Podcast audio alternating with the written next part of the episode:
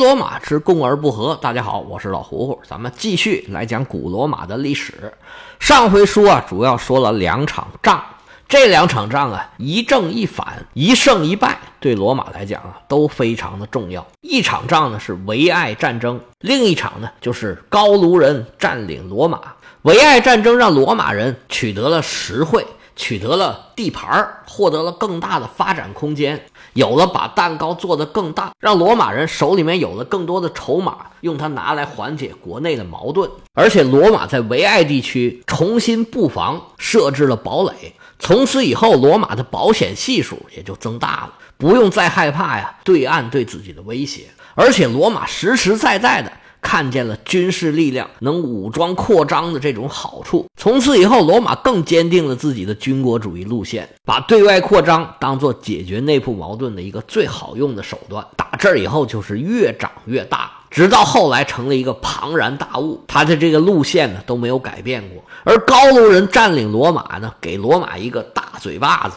总体上来说，实际上是对罗马有好处的，让刚打赢一场大仗的罗马呀，迅速的就清醒了。不清醒也不行，都被人占了还不清醒呢。回头反思自己各种各样的问题。一方面是军事上的，罗马人发现呢，他们学的这个希腊人的密集阵型啊，这个问题是很多。密集阵型确实战斗力很强，但是呢，它太过死板，很容易受到地形的限制，移动速度又很慢。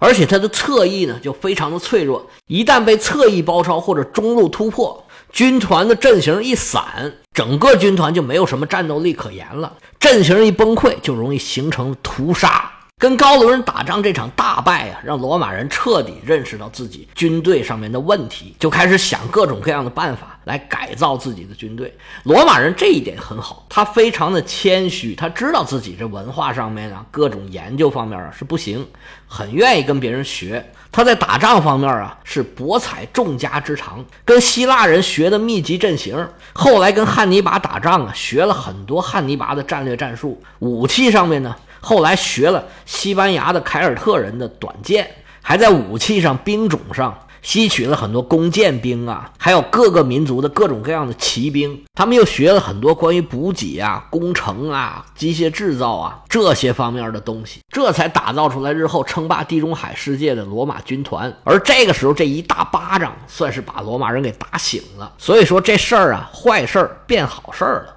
而且高卢人他只是站了一会儿就走了。就好像一场天灾一样，对罗马整个的社会啊，并没有什么实际的影响。所有的罗马人一回到罗马，该是贵族还是贵族，该是平民还是平民，该种地种地，该干活干活。罗马没过多久就恢复了原样。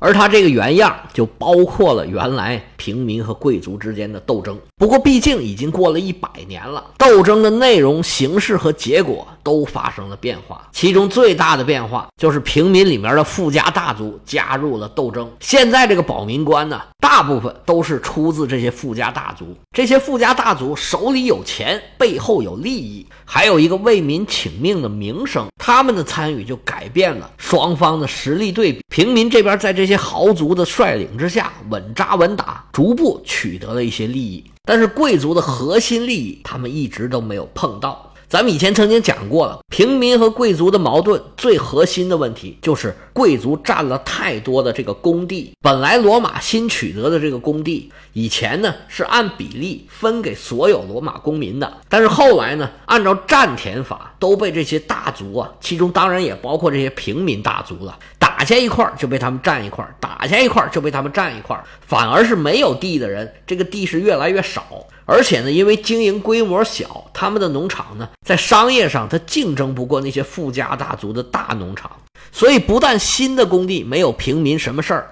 他们原来的地也因为经营不善呢，经常就要卖给别人，所以穷人的日子就是越过越难。跟着这个现象呢，另外产生的就是关于债务的问题。经营不善就要借债，借债还不上就要进监狱，有的要丧失人身自由，被人家卖到外国去。这个事儿在罗马现在是最主要、最根本的一个矛盾。另外，贵族的一些特权也让平民感觉深恶痛绝。比如说，担任公职的特权，担任教职的特权，还有由此引发的各种各样的特权。但是贵族当然知道，这是他们的既得利益啊，死都要保护啊。不过在选执政官的事儿呢，已经露出缺口来了。在石头政治的时候，这个十个人就允许平民当选，虽然选上的人很少，但总算是漏了一个口。而到了后来呢，平民也争取到了可以选军政官的权利，这也相当于是罗马的最高统治者了。虽然贵族百般刁难，但是这个机会也算是拿到了。但是关于工地的问题，贵族是一直咬着不撒嘴，中间有很多人。有些还是大贵族，有些还是战斗英雄，就因为为了平民争取这个工地的事儿，还丢掉了性命。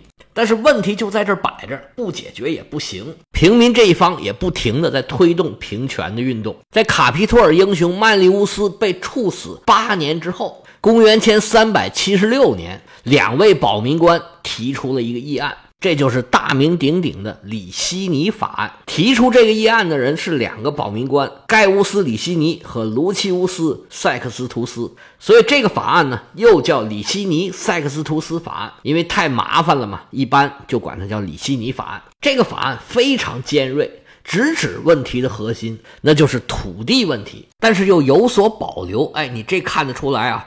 罗马的平民和平民大族啊，经过一百多年的奋斗啊，已经开始有斗争经验了。所谓做人留一线，日后好相见。这个利益啊，是一根长长的香肠，咱们一点一点切。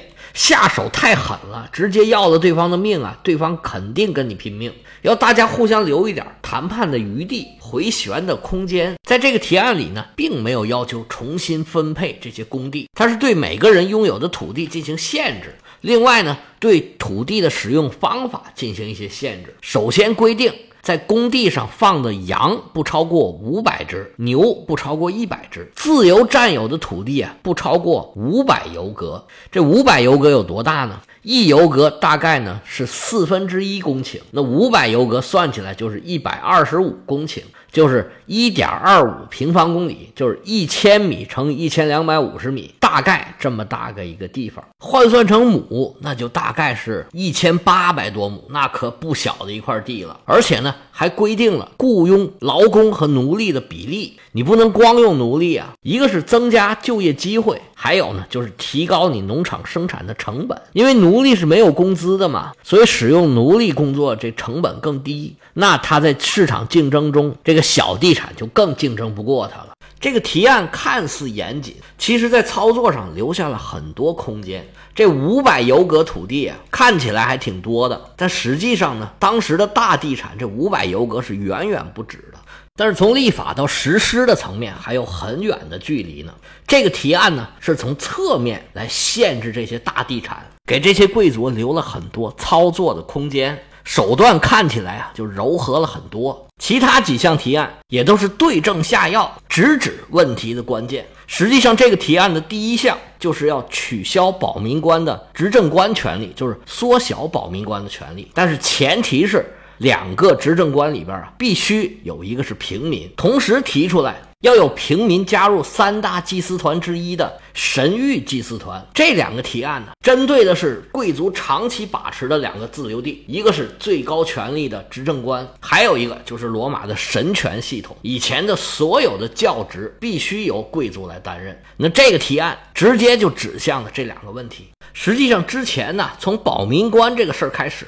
平民就已经向最高权力发起了冲击，到这个时候啊，已然是有不错的成效了。现在正在实行的这个不伦不类的所谓的军政官的这个制度，平民其实就是可以当选的。但是贵族呢，经常耍点小手腕，平民在这种选举里面呢，吃了不少暗亏。咱以前曾经讲过，在选举之中的各种各样的舞弊行为，因为贵族垄断了太多的资源，平民很难。改变这种在选举中的劣势，这个提案里面呢，这平民双管齐下，一方面从执政官的这个职位方面入手。以前你不是动手脚吗？这回啊，咱也别折腾了，两个职位，你一个我一个，这么一来，贵族再作弊就没有意义了，直接降维打击，让贵族这些小手段呢，完全就失效了。我跟你空间就隔离开，一人一名额，你再作弊也没有用。另一只手呢，就伸向了。长期被贵族把持的祭司团体。咱以前讲过，作弊的一个很重要的手段就是利用宗教团体，运用祭司团体对各种现象的解释权，来中断各种集会呀、选举呀、各种活动。感觉啊，这个效果可能不好的话，就直接动用这个，让你这项活动整个失效。让平民加入祭司团体呢，无非就是监管他们这些祭司，让他们少闹点这种花样。这是从上层入手。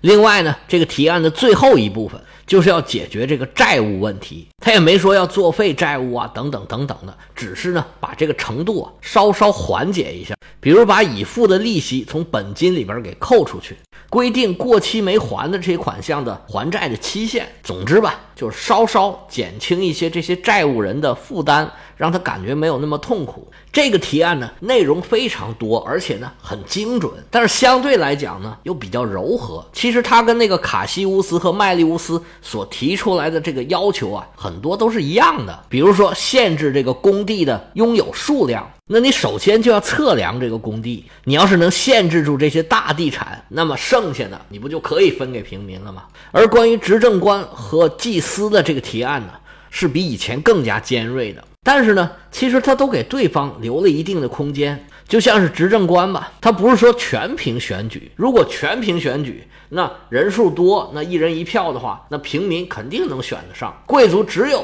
借助手段，或者说呢，我就运用法律，干脆明确你根本就不能选。而在这个里希尼法案里边呢，他说虽然呢，哎，我们平民有一个职务，那另外一个职务，那肯定就是你贵族的，而且呢，你是第一执政官。你排在我前面，那还不行吗？你虽然失去了一个名额，但是你保障了另外一个名额，这多好啊！否则我们这么一人一票啊，你两个名额你都拿不到。所以这种玩法对贵族啊，多少是一种安慰。而在祭司团里面呢，平民的要求也不高，我只要其中一个祭司团里面有限的职位，剩下大部分职位还都是你贵族的，没关系，你给我留个座儿就行。而关于债务的一些问题呢？他只是可以说纠正了原来一些错误的做法，让整个这事儿变得更合理了。所以这个提案呢，就比早期的那些提案呢水平要高很多。这明显是经过深思熟虑，而且呢吸取了以前的教训，做了很深入的研究才得到的这么一个提案。不过它看上去再柔和，对贵族来说，它也是一把刀子；再软的刀子，它也是刀子，更狠。而且罗马的执政官卸任之后啊，直接是进元老院的。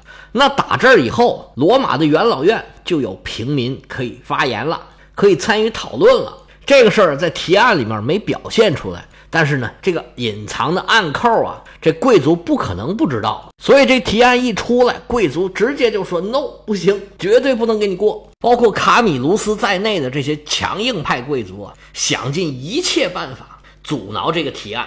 其实普通平民根本就不在乎什么祭司团呢，什么执政官呢，反正他们也选不上。只要能把负担减轻了，把工地能分得均匀了。谁当执政官，哎，我都在家炒土豆丝儿，跟我没关系。但是这些平民里的大族啊，他们可不是这么想，他们要把平民跟自己的利益绑在一块儿，所以呢，整合了一个这样的复杂提案。一方面呢，确实是他们出头帮助平民获得利益；另外一方面呢，他们也是绑架了这些普通的大量的罗马平民，争取他们自己的利益。贵族尽管一再推三阻四，通过各种各样的手段呢，来拖延这个法案的通过，而且呢，他们确实也拖延了很久。但是平民获得权利，这个时候已然是大势所趋，这历史潮流啊很难逆转。平民和这些大族啊，他们已经看到了这个趋势，所以对。这件事儿啊，特别的坚持。你不是不让我通过吗？那我年年来。这两位保民官呢，年年都被选为保民官。这里希尼和塞克斯图斯一共被选为保民官，连续十年，从公元前三百七十六年到公元前三百六十七年，他们的坚持终于获得了回报。坚持了十年之后，在第十一个年头，这个法案终于通过了。其实平民和贵族双方啊，等到这个法案通过呀，都松了一口气，而且就在想啊，说，哎呀，终于通过了，罗马平民和贵族的矛盾就此化解，罗马就建成了和谐社会了。为了纪念这个法案通过，贵族的首领老英雄卡米卢斯在卡皮托尔的山脚下建立了一个和睦圣殿。要把罗马人民的和睦献给神。